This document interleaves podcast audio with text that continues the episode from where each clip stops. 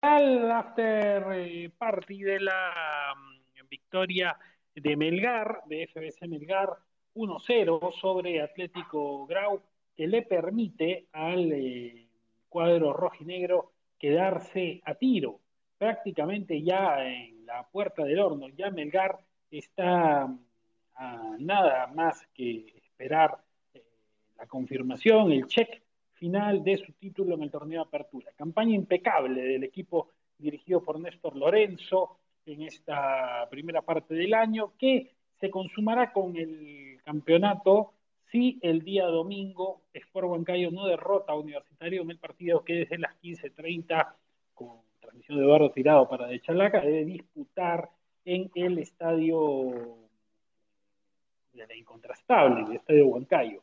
Si Huancayo no le gana a Melgar, perdón, a Universitario Melgar será campeón de la apertura con una jornada de anticipación. En caso contrario, en caso, en caso diferente, tendrá el dominó que eh, guardar, a sumar en la última jornada, eh, sería escenario, ¿no? Ir a Bellavista contra Alianza Atlético y poder en ese caso sacar el sacar eh, la confirmación del campeonato. Pero es claro que ya Melgar ha hecho casi toda la tarea, como señala el título de este espacio, y ahora que conversemos con Marco el que ha estado haciendo el partido, quedará bastante claro que para el dominó es eh, toda una circunstancia auspiciosa. Tiene que ir a jugar el miércoles al Coloso de Palmaseca, la cancha del Deportivo Cali, en la ciudad de Palmira,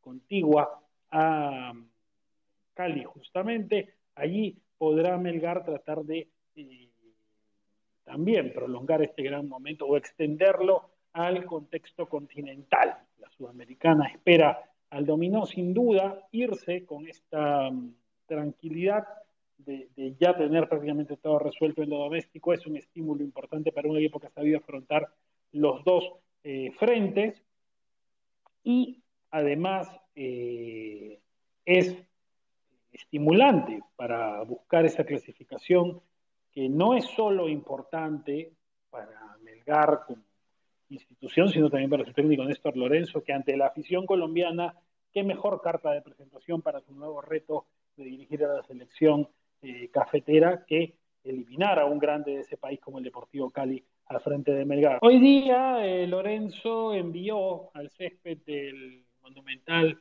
eh, Virgen de Chapi a un 4-2-3-1 habitual, como el que suele manejar en sus filas, con Carlos Cáceres en el arco, fue agasajado Cáceres por haber cumplido 100 partidos con la camiseta de Melgar, en un rato daremos algunos detalles, Alejandro Ramos, Alex de Dumostier, Leonel Galeano y Paolo Reina, los cuatro del fondo, Alexis Arias y Horacio Orzán, que ha regresado a la demarcación natural de volante central, Kevin Quevedo, Martín Pérez Guedes y Luis Iberico extendidos, esta vez Iberico en función de extremo para dejar en punta al goleador Bernardo Cuesta, goleador y capitán del cuadro rojinegro. Ingresaron en filas del dominó Cristian Bordacar a los 66 por Quevedo, en ese mismo minuto entró Walter Tandazo, el tumbecino por Pérez Guedes, y a los 88 Jean-Pierre Archimbó por Arias, Marco, en esta propuesta que hoy eh, dio otra vez a Cuesta desde el vamos, ¿no? Había gente que reclamaba que Cuesta estuviera allí,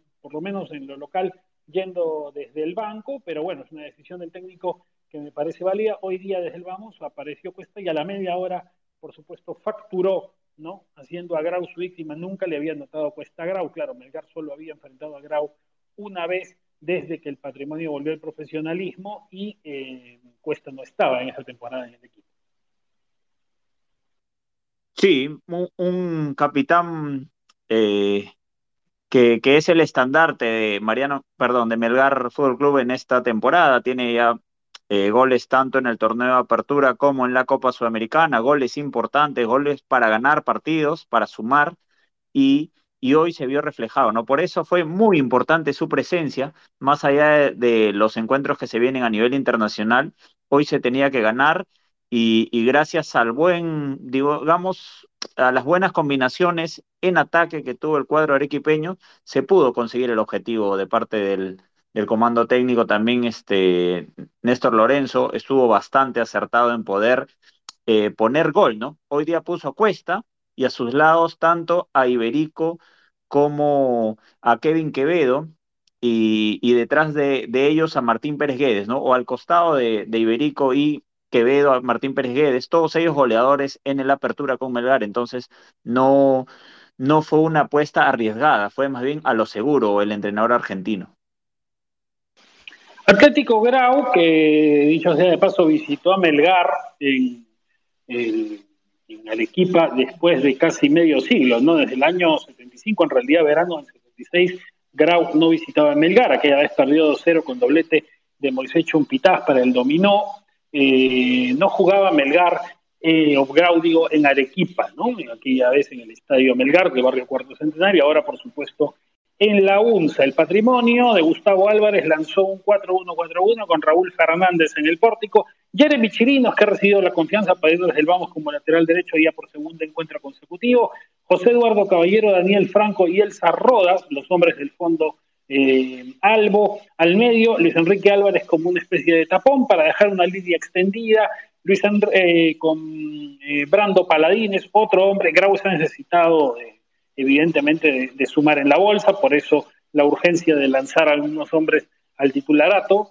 Eh, Joel López, el argentino, que es también una piedra de toque, puede ir en primera y segunda línea, según su desplazamiento, ahora lo explicará Marco. Paulo de la Cruz y Ray Sandoval como extremo izquierdo, en punta el potro, el argentino Rodrigo Javier Salinas, que hoy estuvo huérfano de ocasiones. Eh, ingresaron Marcelo Gaona por De la Cruz para que Grau pasara a jugar con tres al fondo en el complemento, en el medio tiempo se dio esa variante, Jeremy Rostain para renovar a los 50 el carril derecho entró por Chinos, y a los 80 Antonio Osorio por Paladines para buscar algo más de ofensiva que al final no se tradujo en resultados.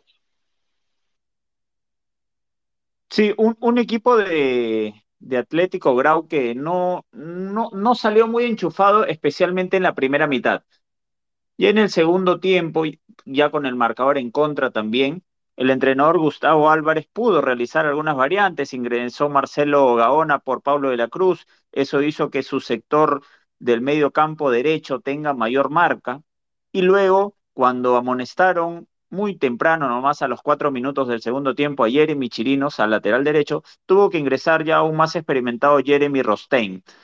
Eh, por ahí que con Rostein tuvo un poquito más de salida, además en el segundo tiempo tuvo mayor posesión de balón Grau, ya en la estadística final prácticamente en posesión del balón fue 50-50, porque Melgar eh, tuvo el 51% y Grau 49%, es decir, sí, sí le peleó la disputa del balón, ¿no? Sí, sí tuvo la tenencia, sin embargo, no pudo profundizar mucho, ya lo señalaste bien, Roberto, Rodrigo Javier Salinas estuvo huérfano por ahí en el primer tiempo, lo vimos intentando desde muy lejos, pero Cáceres estuvo bastante atento. Decía que Grau eh, no jugaba en Arequipa hacía 47 años para enfrentar a Melgar. Sí, eh, y además, bueno, por 1-0, por 1-0, eh, solo en una ocasión se había dado un triunfo de Melgar sobre Grau en la Ciudad Blanca, fue en el año 72, en el descentralizado, con autogol de Julio César Miranda. Aquella vez el cuadro rojinegro se impuso a Grau nuevamente en el Estadio Melgar, por supuesto, eh, del barrio Cuarto Centenario. Ahora, eh, el, encuentro, eh, me parece, Marco, tiene pues a un Melgar también cauto en términos de no, forzar ninguna lesión, no, complicarse de cara a lo que viene en la Sudamericana. y, claro, creo que ese gol de Cuesta llegó en el momento preciso antes de que el partido empezara a ponerse un poco más de la mano de la presión natural que había en las tribunas de la UNCE, en las que hubo muchísimo público, se fue la gente a las tribunas a sabiendas de que Melgar podía tener en este partido el título, digamos, por anticipado, es decir, Melgar no va a saberlo hasta el domingo por la tarde, ¿no? Eh, siempre es un tema eso de que, se haya que saber por la televisión un eventual campeonato, ¿no? Lo bonito es definirlo en cancha, lo mejor, eh, claro, en este caso era complejo porque habría que haber hecho simultáneo con el partido con el día de hoy, ¿no? Melgar tenía que jugar hoy porque el, miércoles eh, digamos, tenía que anticipar lo más que pudiera, por eso se jugó viernes por la noche, porque el miércoles juega en Cali. Entonces, eh, claro, es enojoso, pero en este caso no había, creo, de otra, no habría tenido que jugar simultáneo con Cristal y con, con Huancayo y no es, no es lo adecuado, ¿no? Entonces, bueno, ahora la obligación está para Huancayo, pero creo que la intención de Lorenzo ha sido no complicarse tampoco, hacer los deberes, ponerle la papeleta a Huancayo para el domingo, pero eh, sin correr riesgos para lo que es el mayor reto, el más importante del cuadro rojinegro, que es jugar el miércoles en Palmira. Sí, un, un Néstor Lorenzo que también nos ha ido dando a través de, de, ya este año y medio en el torneo peruano, nos ha ido dando muestras de que es muy práctico en ese sentido, ¿no? No, no va a arriesgar de más y, siempre intenta utilizar a los jugadores necesarios. Recordemos que si bien el domingo podría ser eh, ganador de la apertura Melgar o la próxima semana también ya vienen los, los partidos por los octavos de final de la Copa Sudamericana, que es algo muy, muy importante también para el cuadro arequipeño. Por ello es que Lorenzo estuvo utilizando una rotación y bueno, hoy ya le tocó poner, creo, a su equipo de gala y, y si bien es cierto, no estuvo muy acertado en el último toque para definir ante Raúl Fernández, creo que se crearon las opciones, variantes también en ataque. Yo sí creo que, claro, digamos, el, partido no, no, fue de grandes luces, fue del gol y listo. Por ahí tuvo alguna chance más Melgar, por ahí un intento de Quevedo, alguna posibilidad eh, por ahí de Pérez Lledes en un remate franco en el complemento, pero no hubo demasiadas opciones, no fue un partido de tantas ocasiones. Y Grau, por ahí algún cabezazo, eh, en un arrebato por ahí de Sandoval, pero realmente no hubo tantas posibilidades tampoco del patrimonio que eh, me parece hasta cierto punto no, digo que se conformó con la derrota, pero tampoco estuvo tan incómodo con, con el mero 1-0, ¿no? Lo cierto es que, bueno, Melgar ha hecho la tarea, eh, ya eh, está claro cuál es su mejor equipo para lo que viene, la posibilidad de, por ejemplo, pues tener a cuesta de vuelta, repito, desde el vamos, la posibilidad de que Orsán esté otra vez jugando en el centro del campo, que es el puesto natural. Estuvo mucho tiempo retrocediendo a la defensa, Orsán. Eh, es una situación que hay, que hay que revisar, que es lo que más le conviene a Melgar, porque ya de Neumostier creo se ha consolidado como una eh, realidad. Es un zaguero que tiene incluso, creo que futuro de selección, muy prometedor, y este Galeano, el argentino, es un hombre digamos, eh, sólido, sobrio, no es un defensa vistoso eh, ni sumamente elegante, pero hace su tarea. Entonces, esa es la saga titular hoy de Melgar. Y Orsán se puede dedicar al atraque, a hacer el aduanaje en el medio campo, que es un trabajo que le va a venir muy bien a Melgar de cara al miércoles, ¿no? Tener tanto la presencia de Orsán como, bueno, Arias, que es un indiscutible en esa zona central del campo, para un equipo de mucha movilidad, de extremos bastante dinámicos como Deportivo Cali, que no es eh, la octava maravilla del mundo, pero es un equipo bastante competente que estuvo dándole eh, de igual a igual a Corinthians y a Boca en su grupo en Copa Libertadores el miércoles Chalaca Radio, por supuesto, la transmisión de la ida de los octavos de final de la Copa Sudamericana con el relato de Aldo Ramírez. Hoy el arbitraje en, la UNSA fue de Jesús Cartagena, ¿no? El juez FIFA, ha estado dirigiendo también torneos continentales, amonestó Cartagena a Bernardo Cuesta sobre el final en Melgar. Sí, sí, te escuchamos, ya, Marco. Disculpe, disculpe. Decía que Cartagena hoy fue, Cartagena fue el juez, amonestó a Cuesta en filas rojinegras y a Jeremy Chirinos, José Eduardo Caballero y Marcelo Gaona en filas de Grau. Cuatro amarillas mostradas por el FIFA Cartagena. Sí, no tuvo problemas. Hoy día Jesús Cartagena por ahí. Eh, hubo un, un, par de jugadas en donde tal vez no tuvo un buen criterio, pero no incidió en el resultado. Tampoco los jugadores eh, no tuvieron muchos reclamos. No, creo que fue bastante aceptable hoy día lo de Jesús Cartagena. Y el capo del encuentro, bueno, uno de siempre, Cuesta tiene 16, el mejor del campo. Hubo un partido de Orsán, bien lo de Quevedo, Pérez Liedes, muy dinámico. Creo que le podría haber disputado el rópulo, pero Cuesta estuvo allí, lideró, apareció en el momento exacto. Creo que, si, pasaba la media del juego y Melgar no llegaba al gol por ahí, podría haber un poquito de presión en este tipo de encuentros, sobre todo en los que el público va a, ver que simplemente se empuje la pelota al arco. Eso hizo Cuesta, la empujó en un buen desborde eh, por derecha, terminó eh, haciendo él ¿no? la tarea simple del goleador, recibir el pase en la boca del gol, el pase de la muerte y empujarlo al fondo.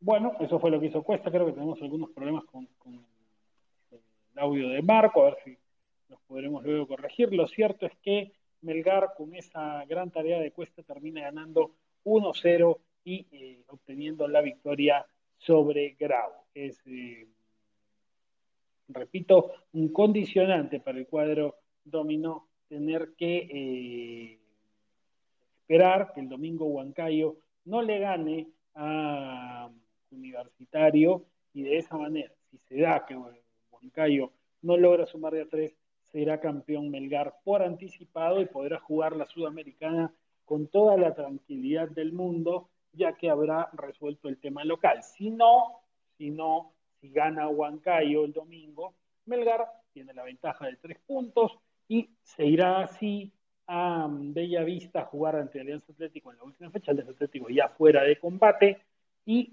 eh, le bastará un empate para asegurar el resultado. Huancayo deberá visitar a Sport Boys. Eh, Marco, decíamos que, que Cuesta era el capo, ¿no? Creo que siempre responde, siempre aparece siempre está y hoy fue líder y también anotador.